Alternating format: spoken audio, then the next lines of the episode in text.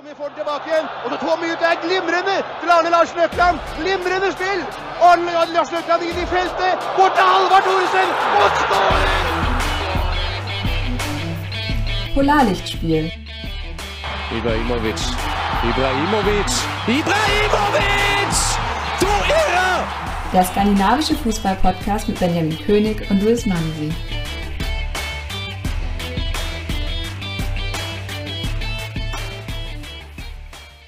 Herzlich willkommen zu einer weiteren Ausgabe von Polarlichtspiel. Mein Name ist Luis und mit mir in der Leitung wie immer ist der Benjamin. Hi. Servus Luis. Ja, hinter uns liegt ein spektakuläres Sportwochenende, sage ich mal. Und in einigen Jahren werden wir uns alle fragen, wo warst du eigentlich, als Max Verstappen Formel 1 Weltmeister wurde? Wo warst du? Tatsächlich in unserem Wohnzimmer, also da, wo ich wohne natürlich. Ich sage jetzt natürlich absichtlich nicht mein Wohnzimmer, da ich hier aktuell keine Miete oder sonstige Kosten da übernehme. ähm, hab's da mit ein paar Freunden verfolgt. Wo warst du? Ja, ich war in der Sportredaktion und beim SWR und hab's leider nicht gesehen. Bei mir lief ein anderes Fußballspiel nebenher. Super spektakulär, Kräuter Fürth gegen Union Berlin. Naja. Da wurde aber auch irgendwo Geschichte geschrieben. Ja, da wurde auch Geschichte geschrieben. Das kommt auch heute hier im Podcast noch vor. Aber viel wichtiger, das werden sich einige Menschen fragen, was war mit dem Formel 1 Weltmeisterschaft, diese spektakuläre Weltmeisterschaft. Aber wir bei Polarlichtspiel fragen uns, wo warst du eigentlich, als Brandbergen zunächst mal den Klassenerhalt geschafft hat? Ui, auch zu Hause. das war mal vorweggenommen. Ja, vorläufig haben sie es jetzt mal geschafft, haben sich noch in die Relegation gerettet am letzten Spieltag der Elite-Serien mit einem 2 zu 1 Erfolg und ähm, Lennart Grill hat ja immer wieder davon gesprochen, wie so die Stimmung in der Liga ist oder äh, bei Brann speziell. Ähm, sie haben gegen Sarpsborg 08 FF gespielt und ähm, ja, es war, war ordentlich was los, aber auch da, man sieht, die Stadien sind immer noch nicht voll in Norwegen. Ähm, auch wenn man meint, in Skandinavien wird es gerade eben besser laufen, jetzt Corona-technisch. Voll kriegen sie die Dinger auch nicht mehr, auch wenn Brandbergen ein sehr, sehr großer und traditioneller Verein ist. Lennart Grill hatte auch seinen Auftritt. Ähm, da nochmal äh, die Anmerkung, gerne reinhören in das Gespräch mit ihm aus der Folge von vor drei Wochen waren es, glaube ich, oder zwei? Ja, waren zwei bis drei, ja. zwei. Ja, ähm, das 2 zu 1 fiel in der 90. Minute für, oder 1 zu 2 für Salzburg durch die Beine von Lennart Grill. Sah ein bisschen unglücklich aus, aber hat nichts mehr am Ausgang geändert. Sie stehen in der Relegation und äh, konnten sich, wie gesagt, vorerst mal retten. Aber in der Liga gab es noch eine weitere Sensation, würde ich jetzt mal sagen. Bordeaux Klimt ist Meister. Again. Ja, auch da natürlich wie letzte Woche bereits ein Malmö. Hier Polarlichtspiel sendet die Glückwünsche aus. Definitiv. Und wir hatten das auch mal als Thema, den Fluch der guten Saison. Wenn man nicht gerade Molde oder Rosenbock ist, aber den hat Bordeaux Klimt jetzt aber mal sowas von gebrochen. Es ist schon die äh, dritte starke Saison hintereinander, wenn ich das richtig in Erinnerung habe. Ja. Also die setzen sich da oben fest und ähm, ja, sind eine feste Größe. Neben Molde und Rosenborg. Rosenborg werden wir nächstes Jahr im europäischen Fußball definitiv nicht sehen, nur Fünfter geworden. Dafür aber Bode Klimt, Molde FK und Viking FK. Ja, und für, und für Bode Klimt geht es ja auch in der Conference League weiter. Dort wurden sie gestern, das war vielleicht, nicht gestern, das war gegen, doch, gestern wurde ja ausgelost. Ähm, da gab es ja auch die eine oder andere Panne, habe ich mir sagen lassen. äh, bei den Conference-Auslosungen jedoch nicht und Bodo Glimt darf gegen Celtic ran. Also auch da ein sehr, sehr spannendes Spiel eigentlich schon, das uns da erwartet. Schottische Härte gegen nordischen, skandinavischen, attraktiven Kombinationsfußball, wenn man einfach jetzt mal die Klischeekiste da anwerfen möchte. Definitiv, also das wird eine sehr interessante Begegnung.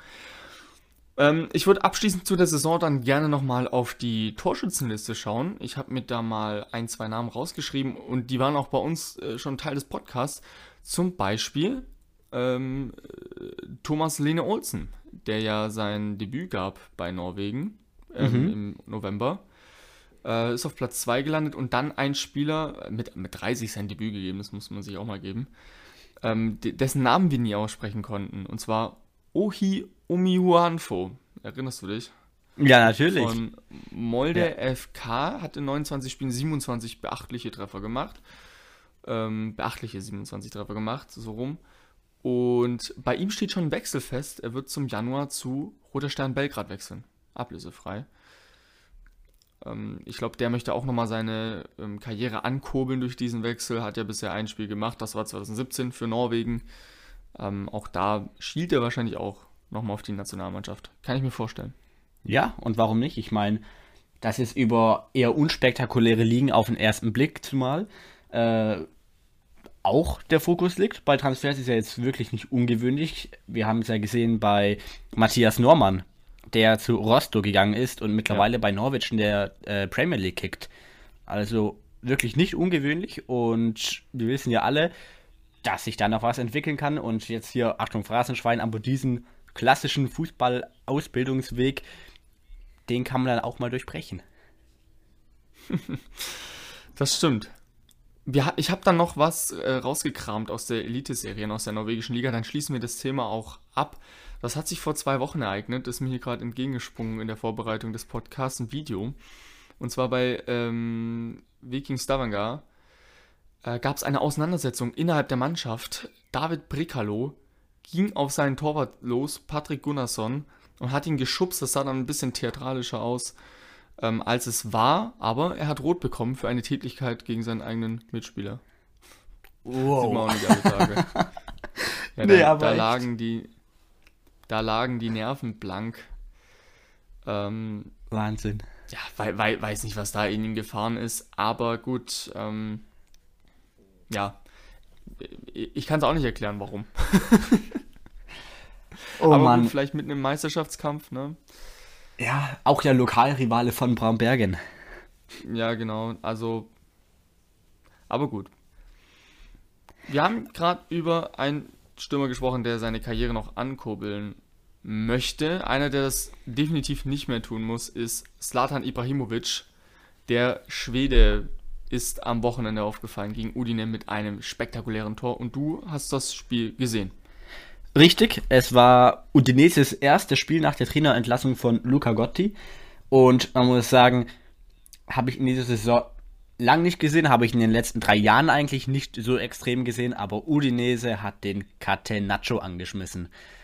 Also wirklich das war für die Spieler von Milan extrem schwer. Milan ja sowieso bis auf Zlatan Ibrahimovic eigentlich eine Mannschaft mit sehr queerlegen Spielern und nicht unge ja, unbedingt jetzt mit dieser Körperpräsenz. Und da ist halt wirklich Udinese das genaue Gegenteil. Also die haben vielleicht einen Spieler in der Stadtelf gehabt mit Dio Lufeo, der nicht ein Kühlschrank war oder die Statur eines solchen hatte. Und das ist ja bei denen auch seit Jahren Tradition. Die kaufen ja Stürmer, Abwehrspieler und auch Mittelfeldspieler wirklich fast ausschließlich in diesem Format. Und das hat wirklich Milan vor Probleme gestellt. Also physisch waren die total unterlegen, haben so auch früh das 1 zu 0 gefangen, äh, in dem Bakayoko unaufmerksam war und dann sich eben nicht im Zweikampf durchsetzen konnte. Ja, und Milan hat dementsprechend sehr häufig Ibrahimovic gesucht, weil er wirklich der Einzige war, der im Strafraum überhaupt zum Abschluss kam, weil einfach der Rest sich nicht durchsetzen konnte und dann eben in der Nachspielzeit per Seitfallzieher in bester Zlatan-Manier zum Ausgleich, der auch dann wirklich verdient war. Also Milan, vor allem in der zweiten Halbzeit, nachdem Tonali reinkam, die definitiv aktivere Mannschaft, die dann auch wirklich willig war, diesen Treffer zu erzielen. Ja, für ihn auch dann endlich mal wieder gut fürs Selbstvertrauen, einen wichtigen Treffer erzielt zu haben. Ja. Hat er schon in, das finde ich auch wieder sehr beeindruckend, die Statistik, in zehn Spielen sieben Tore erzielt in der Serie A haben ja, ich habe ja mal am Anfang den Scherz gemacht, äh, er spielt zwei Spiele, ist fünf verletzt, aber jetzt geht es gerade aktuell ähm, relativ stabil seit Mitte Oktober und ja, beeindruckend, ähm, ja. Wie, wie wir hier immer wieder betonen, mit 40 Jahren und trotzdem noch auf so einem Top, Top, Top Niveau. Ähm, ja. Vielleicht das macht richtig da. Spaß. Ja. Definitiv. Und vielleicht auch dann nochmal zwei Anekdoten. Äh, letzte Saison hat er auch sehr, sehr spät in der Partie gegen Udinese in Udine getroffen per Fallrückzieher und hat da, glaube ich, dann das 2 zu 1 für Milan besorgt. Also da ziemlich witzige Parallele. Und dann hat er jetzt nochmal sich in irgendeine neue Bestenliste gehievt, denn es war sein 300. Ligator in den 2000er Jahren. Damit nur Messi und Ronaldo in dieser Statistik vor dem Schweden. Ja, fucking Legend. Mich würde ja. mal interessieren, ob der, ob er ähm, so das trainiert hat mit den Seitfallziehern, Fallrückziehern, weil, also klar bringen solche Fußballer äh, die Fertigkeiten mit, ähm, so ein Ding mal auszupacken. Aber das musst du ja auch, also du musst ja einen gewissen Körper, also einen Ablauf mit deinem Körper trainiert haben, damit der so perfekt aussieht. Das würde mich echt mal interessieren, ob der da so Extraschichten eingelegt hat. Nur Fallrückzieher, nur Seitfallzieher. Ja, hat er nicht ähm, sogar einen schwarzen Gürtel in Taekwondo? Ja, also ob es schwarz ist, weiß ich nicht. Also ich weiß auf jeden Fall, dass er in Taekwondo ähm, ziemlich gut war. Da dürfte das vielleicht dann auch herkommen, so diese Abläufe. Ja, das stimmt. Ja, er kriegt sein, er kriegt sein Bein relativ hoch im Stand schon. Mhm. Immer noch. Immer ja. noch. Also wenn ich manchmal Bilder sehe, wenn ich Bilder sehe vom Training oder vom Aufwärmen, wie hoch der sein Bein bekommt, boah, nee, da, da, da, da reißen bei mir nur beim Zuschauen schon alle Bänder. Ja. Und wirklich an der Stelle muss man betonen, er ist 40. War unglaublich. Das geilste Bild, was ich finde, ähm, dass es von ihm gibt, ist, wenn er den Ball auf seiner Brust hat aber nicht so mittig, sondern so seitlich. Und mhm. er sich richtig weit runterlehnt mit seinem Rücken und er eigentlich äh, jetzt Limbo laufen könnte. Ja, ich weiß, was du meinst. Spektakulär. Äh, quasi, Spektakulär. quasi zwei Zentimeter über, über, über dem Rasen liegt er da mit seinem Rücken. Es ist wirklich sehr beeindruckend. Also ein absolutes Vorbild, was, was, ähm, was das angeht, ähm, sich fit zu halten und ja. Ja. So viel zu Slatan Ibrahimovic. Wir hatten aber auch noch ein Derby in der Serie A zwischen FC Genua und Sampdoria Genua. Richtig, du sprichst das Derby de la Lanterna an. Es sei vorweggenommen, Sampdoria, es war ein Klassenunterschied. Also bei Genua, ich weiß nicht, was da irgendwie noch helfen soll. Klar, sie haben jetzt Shevchenko als Trainer installiert. Ähm, aber auch das, in was für eine Phase die den da reingeschmissen haben. Also der ist gekommen zwischen dem 5. und 21. November und dann hat der er seitdem gespielt gegen Rom, Udinese, Milan, Juventus und jetzt das Derby. Und die nächsten beiden Gegner heißen Lazio und Atalanta in der Liga. Also wie kannst du da einen neuen Trainer installieren? Du nimmst dir damit automatisch eigentlich jegliche Trainereffekte weg. Ja, zumal Venedig als Aufsteiger ziemlich gut mithält da im Abstiegskampf ja. und Genua nicht so wirklich in, die Spur findet dieses Jahr. Nee, das war jetzt auch, ich habe die Spiele chronologisch aufgelistet und der erste Treffer unter Shevchenkos ähm, ja, Leitung quasi und das beim Ballon d'Or-Gewinner als Stürmer Shevchenko. Ähm, naja, das nur dahin. Übrigens, keine Ahnung, wer auf die Idee kommt, alle bisher dagewesenen Genua-Spiele unter Shevchenko zu gucken. Keine Ahnung, wie mir da einfällt. ähm, er, er macht gerade mit mir den Podcast. Richtig. Äh, gute Beschreibung. Nee, aber um dann wirklich jetzt mal zu diesem Derby zu kommen, das ja wirklich von der Stadt her beigesehnt wird. Kapitän, ein Skandinavier, der Schwede Ekdal und vom Beginn an überhaupt keine Nettigkeiten ausgetauscht hat zwischen dem Sampdoria. Sampdoria Richtig, ja, habe ich vergessen genau. zu sagen, zwischen dem Sampdoria Kapitän und Crescito auf der anderen Seite. Also schon ich weiß nicht, aber irgendwie habe ich das Gefühl, auch bei intensiven Spielen und bei großen Duellen mit großen Namen, aber ein bisschen Umarmung ist mittlerweile beim obligatorischen Shaken vom Schiedsrichter schon immer dabei, oder? Wie, wie meinst du die Frage genau? Ja, ich habe das Gefühl, dass da immer so ein bisschen noch ja, ich sag mal noch der Kuschelmodus an ist, dass da immer noch so ein bisschen sich gedrückt wird und gutes Spiel gewünscht und wirklich noch ein bisschen Wärme, sage ich einfach mal, da ist bei der Platzwahl. Egal wie die Gegner heißen. Ja, definitiv. Ich erinnere mich da gerne an die Szene zwischen äh, Chiellini und, wer war's, Jordi Alba? Ja, ja, ja. Europameisterschaft. Gut, das war auch so ein Chiellini-Ding, ne? Ja. Ähm, aber ja, da ist die Stimmung immer noch relativ gut. Ich bin gespannt, worauf du hinaus willst. Ja, weil da wurden wirklich gar keine Nettigkeiten ausgetauscht. Also, ich weiß nicht mal, ob die sich ins Gesicht geschaut haben.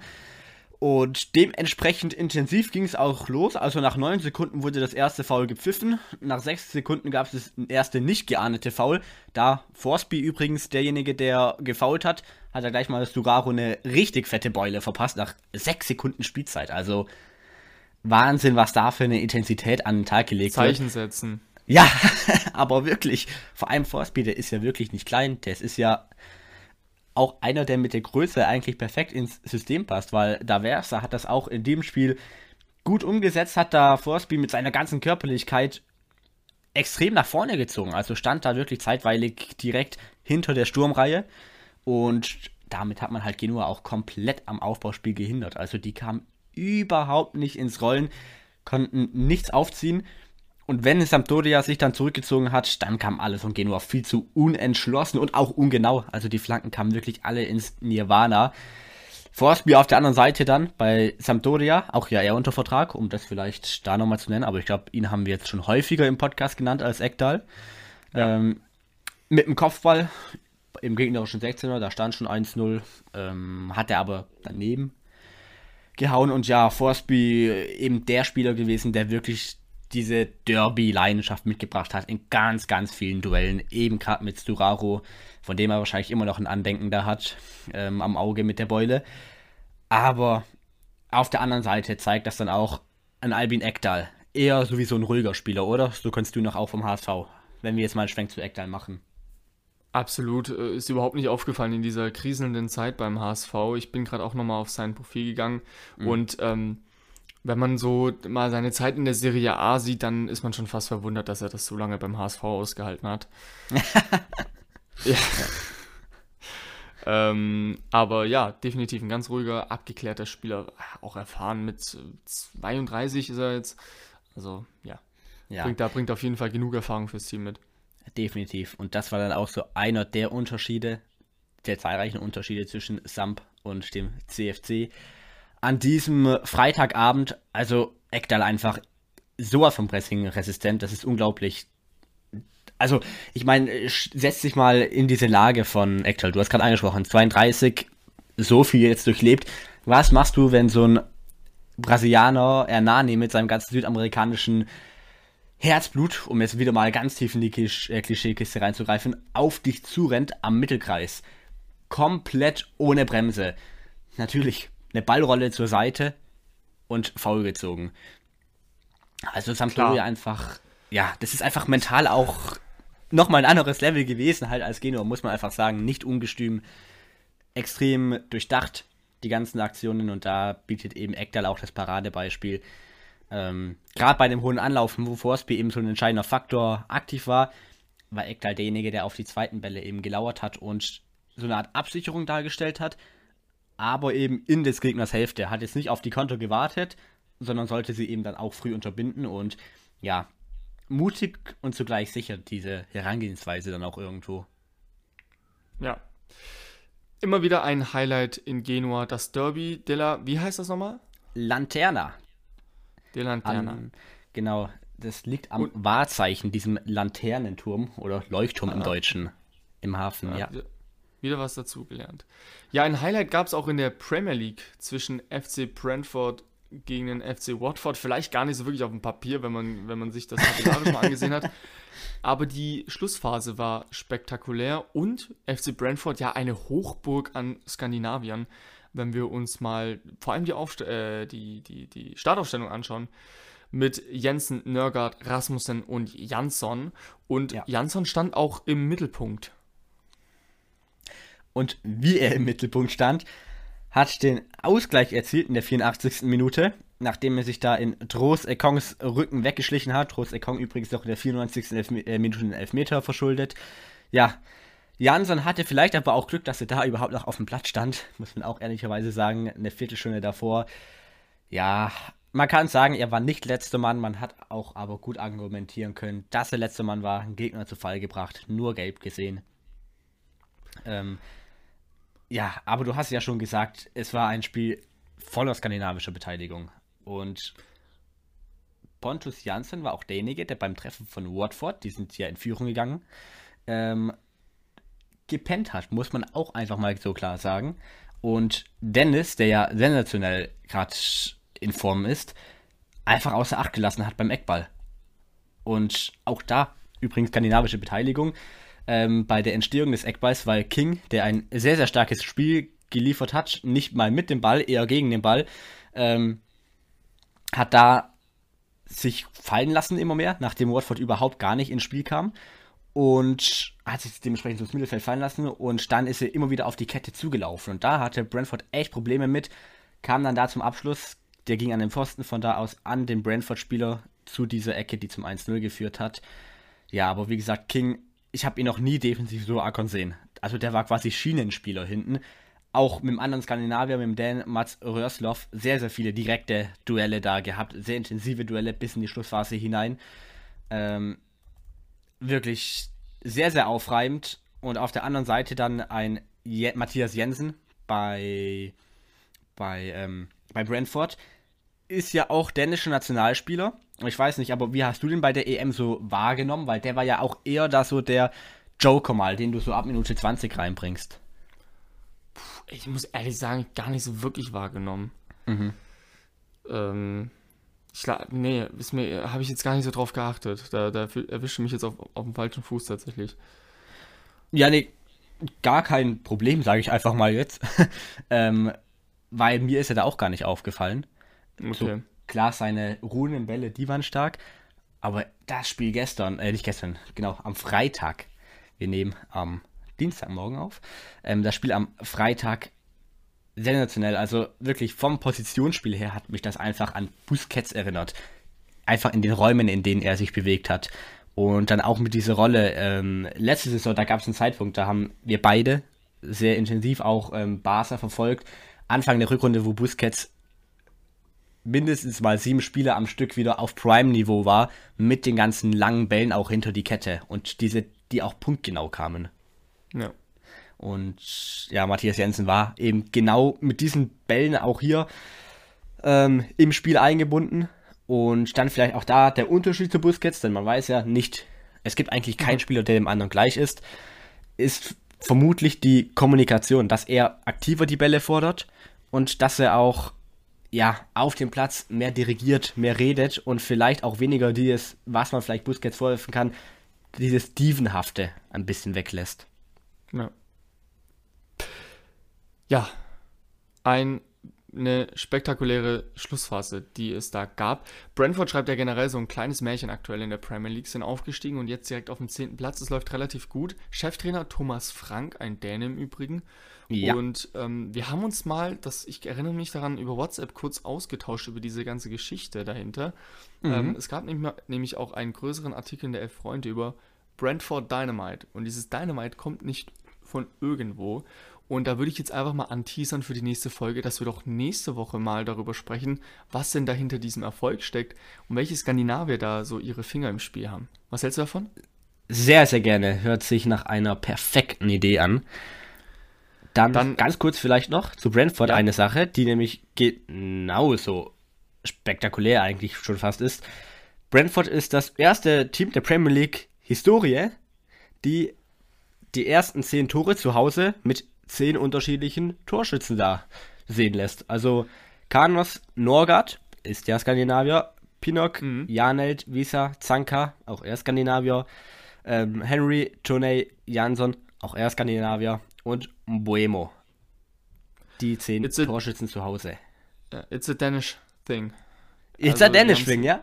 Ja, da sind ganz, ganz, ganz viele Parallelen zur dänischen Nationalmannschaft. Nein, man, man darf nicht immer alles überinterpretieren, aber ähm, wir haben sowas schon, wir haben das ja schon oft angesprochen bei der dänischen Nationalmannschaft, das zeugt einfach von Ex, Ex, ja, Qualität, weil ähm, du nicht angewiesen bist auf einen Spieler oder auf eine spezielle Gruppe an Spielern, wie äh, Barcelona es von MSN war mit Messi, Suarez und Neymar. Ähm, und so ist es eben auch bei Brentford dann oder bei der dänischen Nationalmannschaft. Da kann halt jeder spielen und jeder ist imstande, ein Tor zu erzielen. Ja, sehr, sehr vielseitig, diese Mannschaften. Ja, wenn wir schon bei Tore erzielen sind, dann kommen wir zu einer Sache, die mich begleitet hat am Wochenende. Fürth gegen Union. ja, es ist, es ist traurig, ja, dass das das Spiel war, das ich am intensivsten verfolgen konnte. Aber ja, Harvard Nielsen hat getroffen für Kräuter Fürth. Und jetzt ähm, muss ich kurz eine Liste runterrattern. Also, erster Sieg für Fürth diese Saison durch dieses 1 zu 0. Check. Ähm, erster Bundesliga-Erfolg, Heimerfolg überhaupt für Kräuter Fürth. Check. Im 24. Spiel, ja. ja. Und Harvard Nielsen hat nach gut sieben Jahren mal wieder getroffen in der Bundesliga. Der Norweger war erfolgreich mit ganz, ganz, ganz, ganz viel Glück. Ja. Aber es hat gereicht. Und jetzt punkten auf einmal alle da unten in der Bundesliga. Das macht mich verrückt. ja, aber vielleicht willst du nochmal erläutern, warum überhaupt so viel Glück, weil ich glaube tatsächlich, dass jetzt nicht jeder so, ja, scharf drauf war, die Highlights zwischen Fürth und Union zu sehen, ohne jetzt da einem Verein was Böses zu wollen. Äh, also du trittst vor allem äh, Fürth gerade äh, sehr nahe und mir ja. auch. Ähm, ich sag ja, war nicht die Intention dabei. Grau, grauenhaft. Ich hab's ja, ich hab's ja dann, äh, also zur Aufklärung, ich war beim SWR in der Redaktion und dann lief das halt nebenher, neben dem ich halt was anderes gemacht habe. Und ähm, abends in der Sendung lief dann in der Sportschau nochmal die, liefen nochmal die Highlights. Und ich habe mir das angeguckt und ich dachte, ey, das, das, kannst du keinem erzählen, dass das Bundesliga ist. Ähm, und das Tor hat fürs Spiel gesprochen, sagen wir es mal so. Ähm, es kommt eine Ecke von Hilgota rein und über Umwege landet der Ball bei Nielsen. Man muss dazu sagen, Urs Fischer hat sich aufgeregt. Ich kann den Frust verstehen. Ähm, Nielsen hat so ein bisschen mit dem Ellenbogen nachgeholfen und, und seinen Gegenspieler weggeschoben. Ja, kann man pfeifen. Ich bin ehrlich, bin ganz froh, dass es nicht gepfiffen wurde. Und dann ähm, schießt er den guten alten Timo Baumgartel an, der ja dafür bekannt ist, Tore oder die Bälle abzufälschen ins eigene Tor. Ja. That's ja. it. That's the story. Zu Harvard Ja klar, Letztes mit Tusel, aber den musst du dann auch mal haben, wenn du solche Serien beenden möchtest. Ja. Letztes Tor gemacht in der Bundesliga für Braunschweig. Damals. Ja, wir blicken dann in der Bundesliga auch noch auf unseren oder auf einen unserer Lieblingscoaches, Bo Svensson. Ich habe vor der Folge gesagt, äh, es wäre schon cool, wenn wir ihn mal hier in einer Folge begrüßen könnten als Special Guest. Also die Folge würde ich auf drei Stunden strecken. Also mit dem kann man sich, glaube ich, richtig lang unterhalten und richtig schnacken über Fußball. Ähm, Jetzt hast du uns da keinen Druck gegeben, gell? Ja. Er, er hat nach dem Spiel wieder einen rausgehauen, diesmal nicht im Interview, sondern auf der Pressekonferenz. Und ähm, es war so, also zur Aufklärung, Mainz hat gegen Bayern gespielt, 1-0 geführt durch Onisivo und dann am Ende 1-2 verloren. Und äh, die Pressekonferenz war kurz vor dem Ende und Bo Svensson guckt dann in den Raum und sagt, ey Leute, oder nee, was sagt er, ey Männer, keiner stellt eine Frage zu dieser Elfmetersituation, die es da gab in der ersten Halbzeit. Wären hier Dortmund-Reporter, dann hättet ihr schon längst die Frage gestellt. Kurze Pause, ein Reporter meldet sich. Bo Svensson, ich habe es mir aufgeschrieben. Was sagen Sie zum Elfmeter? Sehr gute Frage. sehr, sehr schöner Dialog zwischen ihm und dem Reporter. Und ja, es gab tatsächlich eine Elfmetersituation, kurz, um kurz darauf einzugehen. Ähm, Lee kam zu Fall gegen Upamecano im 16er. Es wurde sich auch angeguckt und es wurde nicht gepfiffen. Und dann ziehe ich jetzt kurz eine Szene ähm, raus aus dem Spiel Stuttgart gegen Hertha. Da gab es nämlich was ähnliches zwischen Ito und Belfodil. Und äh, die Erklärung, die mir auf dem Weg mitgegeben wurde, warum das nicht gepfiffen wird, ist, ähm, Lee bewegt sein Ball, äh, sein Ball, ja, sein Bein weg vom Ball in eine, in eine, ja, wie soll man sagen, also we weg vom Ball und dadurch kommt erst die Berührung zwischen Upamecano und Lee. Also Upamecano muss ja auch irgendwo seine Beine hinstellen mhm. oder, oder seinen Fuß hinstellen und deshalb wird das wohl nicht gepfiffen. Ja, sehr interessant. Generell jetzt so bei der neuen Regelauslegung und bei den ganzen Regelauslegungen, ja. die es jetzt gegeben hat, gar nicht mal so falsch, dass man jetzt auch sagt, okay, der Ballführende muss auch schon klar seine Aktionen in eine gewisse Richtung da lenken. Genau. Ähm, ich ja, erinnere mich jetzt auch. Ja. Warte kurz, ohne Gewehr die Aussage natürlich, aber ähm, das ja. gab es jetzt auch bei VfB Augsburg, war es ja auch sowas ähnliches, wo man gesagt hat, klarer Elfmeter, aber dann, wenn man sich die Szene nochmal anschaut, dann sieht man auch, okay, das Bein steht halt woanders ja. und, und wird gerade dahin bewegt und dann, da muss, ich meine, der, der Augsburger oder der Berliner muss ja auch irgendwo hin mit seinem Fuß oder der Stuttgarter, ja. Ähm, also macht schon Sinn, die Auslegung, finde ich aber trotzdem hart, weil er wird eben zu Fall gebracht und meistens wird sowas im Mittelfeld halt einfach abgepfiffen und was im Mittelfeld ja, gepfiffen wird, muss auch im 16er gepfiffen werden. Ja, das ist dann eben diese Frage. Weil da würde ich jetzt auch im nächsten Beispiel anknüpfen. Wieder ohne eine skandinavische Beteiligung, aber einfach um das hier nochmal dann zu verdeutlichen, was auch wirklich dann in Sachen Intention bei den verschiedenen Szenen sich getan hat. Bei Barcelona gegen Osasuna war es so, dass vor dem 2 zu 1 der Blaugrana äh, Barca den Ball geklärt hat, aus dem Strafraum herausgedonnert hat, also ganz klar, langer Ball. Und da hat Busquets sie dann an die Hand bekommen und dann ist er von da aus kurz mal, ja, hat halt gleich die Richtung geändert, aber ist auch aus dem Strafraum rausgegangen. Und dann hat da der Experte Max Niku auch erklärt, ähm, dass der Ball halt aus dem Strafraum rausgegangen ist und das dann vermutlich als Kriterium genommen wurde, da da jetzt die okay. Schiedsrichter auch das mit, ähm, ja, mit einbeziehen müssen in ihre Entscheidung. Und das macht ja dann auch irgendwo Sinn mit dem, was du gerade mit Lee sagst. Also wenn halt auch die Aktion vom eigenen Bein nicht Richtung Ball geht, dann ist halt die Frage, ob ja wirklich dann Upamecano ihm wirklich, ja, strafstoßwürdig dann auch irgendwo ja. fault. Und das gleiche dann in der Situation, sie haben ja nicht also Busquets hat ja nicht einen Ball abge, ja, abgefangen, sage ich einfach mal, gegen die Hand bekommen, der aufs eigene Tor ist, sondern von dort weg. Ja, also ähm, ich glaube, am besten kann man das vergleichen noch mit, dem, mit der Regel mit dem Einhaken. Weil, ja. äh, wenn man es jetzt mal übertrieben sieht, die Situation, kann ja Lee auch einfach mal äh, Upamecano kreuzen ohne den Ball ähm, da dann Elfmeter zu pfeifen. Hm. Und so war es halt auch schon oft. Gab es auch schon oft. Gab es ja. auch schon oft, genau. Aber ich habe jetzt beobachtet, zumindest in der Bundesliga wurde das echt nicht mehr gepfiffen die letzten Wochen. Also es gab jetzt echt einige Beispiele dazu. Gerade mhm. VfB Hertha, jetzt ähm, Mainz Bayern. Ähm, er, er macht, er geht mit seinem Fuß weg vom Ball.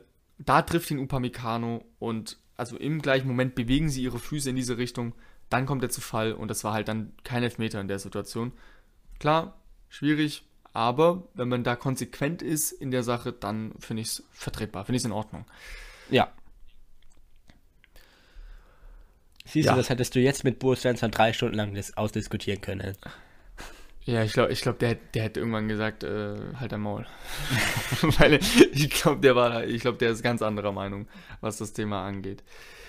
Wir haben noch eine Begegnung in der Bundesliga, die sich am späten oder ja, am, doch am späten Sonntagnachmittag, eigentlich schon Abend, am Abend ereignet hat, zwischen Frankfurt und Leverkusen. Und Stefan Raab würde jetzt fragen, was war da denn los? Erstmal Patrick Schick mit zwei Toren in der ersten Halbzeit nach, in der fünften Minute und in der 22. Minute hat seine Leistung bestätigt aus der Vorwoche, als er vier Treffer erzielt hat. Und dann hat Frankfurt mal so richtig aufgedreht. Tuta Lindström hat getroffen in der 30. Minute und musste dann zur Pause raus und du weißt warum. Ja, ganz einfach, ihn haben Magenprobleme geklagt und jetzt alle mal weghören, die gerade essen oder einfach mal kurz das Essen beiseite legen.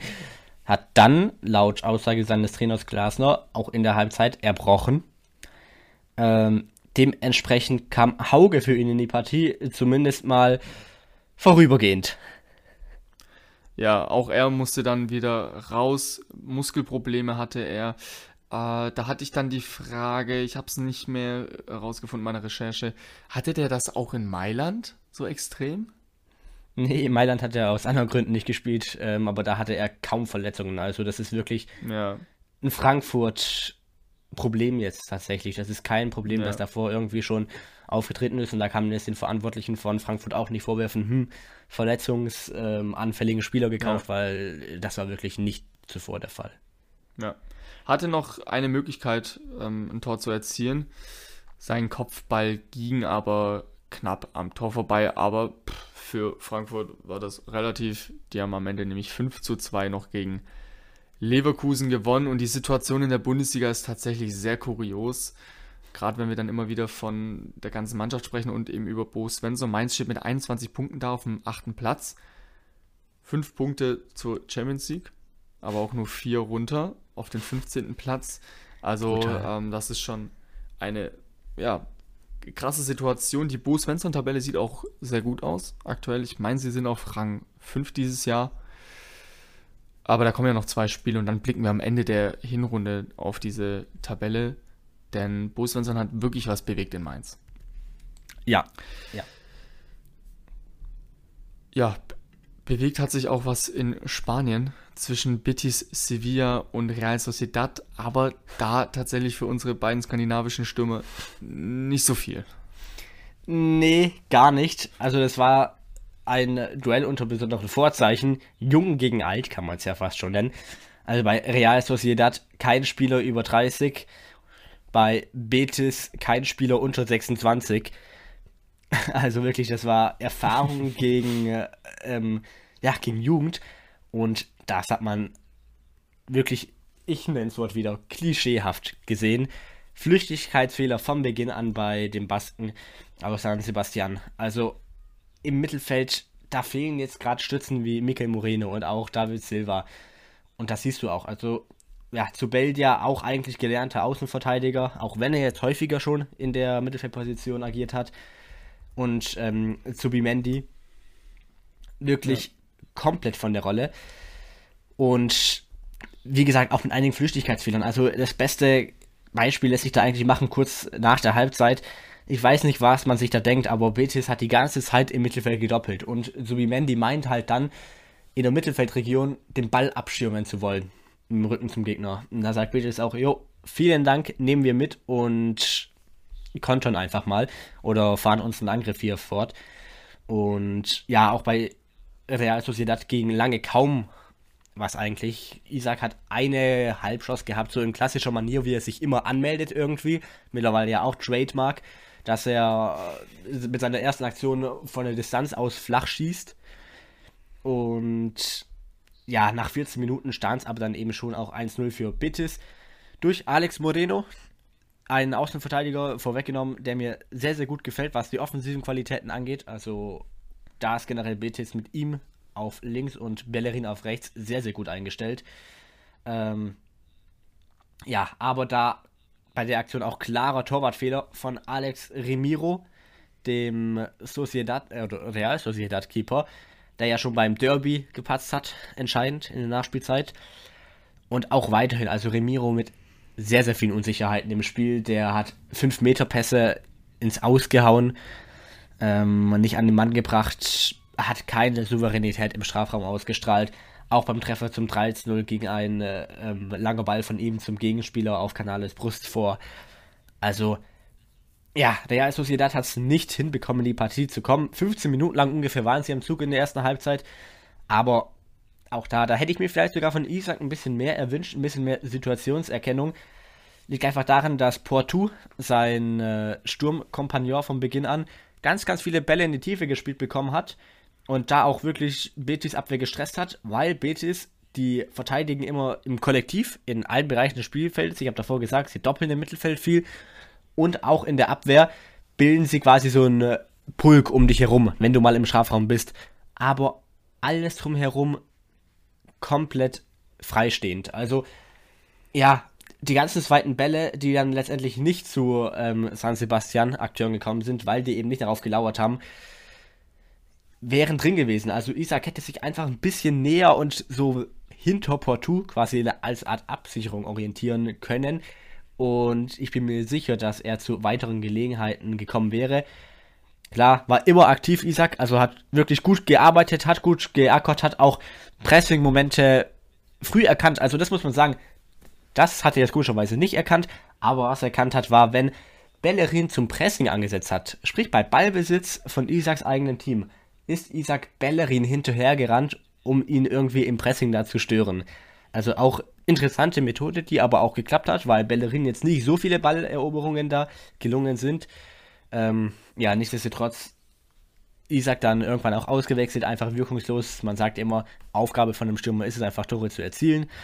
Und Solot kam dann später auch in die Partie, konnte aber nichts bewirken. Also auch er irgendwie, obwohl er ja schon älter als Isaac ist, einen Schneid abgekauft. Ähm, es war wirklich, konnte sich in Körperduellen überhaupt nicht durchsetzen. Da agierten einfach die Abwehrspieler von Betis auch irgendwo zu abgezackt und abgeklärt und zu cool. Also so steht am Ende eine 0 zu 4 Niederlage. Wohl vielleicht noch eine schöne Sache für alle Beteiligten da ähm, einwerfen können, wortwörtlich. In der Halbzeit gab es eine tolle Aktion, die gibt es jährlich, wenn Zuschauer da sind, äh, bei Betis im Stadion. Und zwar bringen die Fans Kuscheltiere mit und schmeißen sie dann von den Tribünen aus, ähm, so zwischen Spielfeld und Tribüne in diesem Bereich. Und diese Kuscheltiere gehen dann an ein Kinderkrankenhaus. Also sehr schöne Aktion, die da dann auch wirklich zur Tradition geworden ist mittlerweile. Definitiv.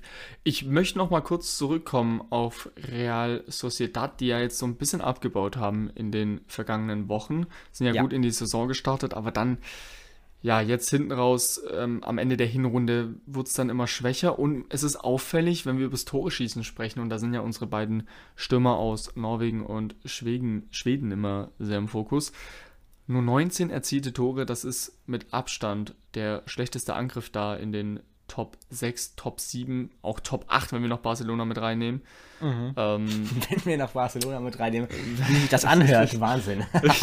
ja, Barcelona ist auf Platz 8.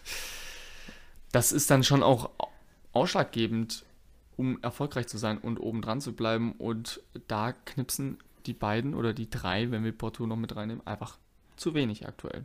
Ja, also sie haben ja das vermord, aber das ist eben das Ding, wenn dir halt dann auch mal ein Merino und ein David Silva ausfällt, aus dem Mittelfeld kommt einfach brutal wenig. Und da habe ich mir auch während des Spiels gedacht, hey, wir hatten doch letzte Folge von ihm, sag gerne natürlich auch mal reinhören, wer es noch nicht gemacht hat, vielleicht wäre Swanberg mit seinen Qualitäten einer fürs Mittelfeld von äh, Real Sociedad, um eben das gerade von dir angesprochene Problem vielleicht ein bisschen zu beseitigen, weil da vielleicht dann auch aus Mittelfeld einfach viel mehr Power kommen würde. Ja, es ist äh, auffällig, sobald äh, Mannschaften auf ein, zwei Spieler angewiesen sind, wir haben es vorhin in der Folge schon angesprochen, ähm, und das nicht läuft, ja, dann, ähm, dann wird es schwierig. Ja. Ja. Gut, dann sind wir soweit durch mit dem Wochenende, wenn du nichts mehr hast. Oh, ein Spiel gab es noch in der Premier League sogar. Ähm, oh ja, okay. Zwischen Arsenal und Southampton. Stimmt, da, hatten wir, da war was. Sorry. Aber ja. da reicht eigentlich nur kurz die Erwähnung. Arsenal hat 3 zu 0 zu Hause gewonnen gegen die Saints. Oedegaard hat zum dritten Mal in Folge getroffen in der Premier League. In der 27. Minute. Ja. Und da haben wir hier vielleicht auch die Möglichkeit, Grüße an den Goal-Artikel zu schicken, der Oedegaards Leistung an Toren gemessen hat, die bis dahin ausgeblieben sind. Ja. ja. Müssen mal mehr Polarlichtspiel hören. Richtig, ja. Unter dem Motto, you're laughing at me, but not, uh, you aren't laughing now, aren't you? So. Um Alter, ich glaube, wir werden beide nie einen Job da bekommen in dieser ganzen. Das ist doch eine, eine Clique da, eine Gang. Ja, Nicht Box, The Zone und so, die gehören doch alle zusammen, oder? Ja, ich traue mich jetzt keine Aussage zu treffen, weil wenn das nicht stimmt, ist natürlich auch blöd. ja, ge gefährliches Halbwissen. Gefährliches Halbwissen. Ganz, ganz gefährliches ja. Halbwissen. Aber ich meine, da gibt es auf jeden Fall irgendwo Verbindungen zwischen der ganzen Redaktion. Aber Na, du, Goal. War ja Goal nur ein Augenzwinkern und ja. einfach die Feststellung, dass man vielleicht Spieler nicht nur an Toren messen sollte. Ja, da fehlt einfach ganz klar ein Skandinavien-Experte noch. Ja, richtig. schön selbst so. ins Spiel eingebracht. Sehr schön. Dann kommen wir jetzt wie immer zu unserer Spielerunde und da geht es ja auch immer um Skandinavien und da können dann auch alle anderen, die hier zuhören, noch was lernen. Benjamin, ich überlasse dir das Wort. Ja, ähm, ich muss so ein bisschen improvisieren, weil du meine Frage eigentlich selber beantwortet hast in der Folge. Ich habe mir gedacht, gut, ich frage dich mal, bei welchem italienischen Verein denn Ekdal nicht gespielt hat, aber da du gesagt hast, du hast dir schon sein Spielerprofil aufgerufen, habe ich gedacht, oh, das muss ich verwerfen. Dementsprechend habe ich gedacht, komm, einfach um den, ja, den Hunger schon auf die nächste Folge vorzubereiten, frage ich dich etwas zu einem Spieler von Bradford. Mm. Und zwar zu Pontus Jansson. Auch der war mal für eine ziemlich kurze Zeit ausgeliehen in die Serie A. Und da wollte ich dich fragen, an welchen Verein? Ich sehe gerade, er war sogar fest verpflichtet auch. Also da gab es einige Loan-Geschäfte. Und ich gebe natürlich aber drei zur Auswahl.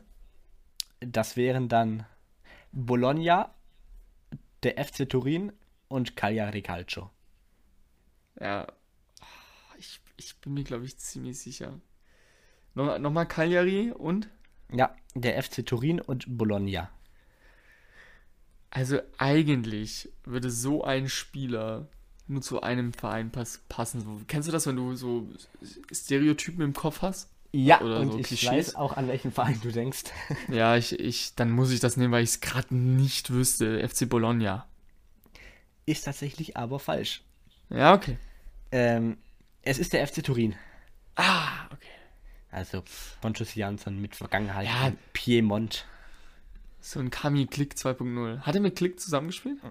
Boah. Gute Frage. Ähm, ich überlege gerade, ist Klick jetzt auch noch bei Benevento? Müsste er sein, oder? Ähm. Ach, das weiß ich jetzt auch nicht. Ja, Bene, also er ist jetzt bei Benevento und tatsächlich müssten die beiden bei Turin zusammengespielt haben, ja.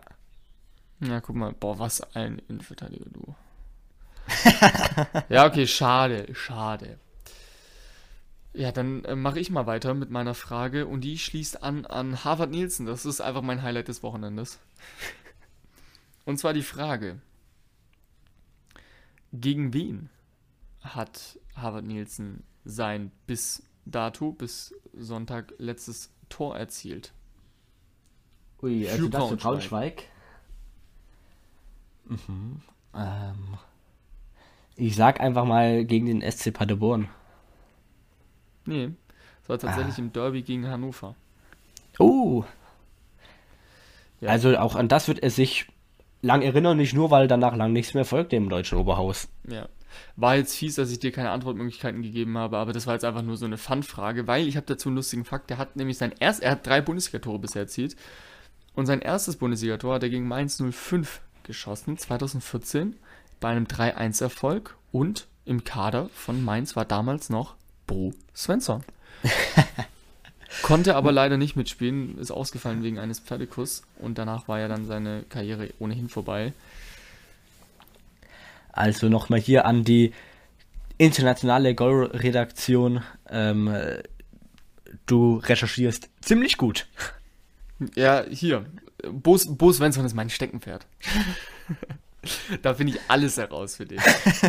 Ich bin ein richtiger Fanboy. Ich, ich, will den, ich will den hier mal im Podcast haben. Ich setze uns, mir, uns das Ziel, dass der hier mal irgendwann als Gesprächsgast ist. Wer weiß. Ja, Neujahresvorsätze schon zwei Wochen davor raushauen ist eine Methode, ja.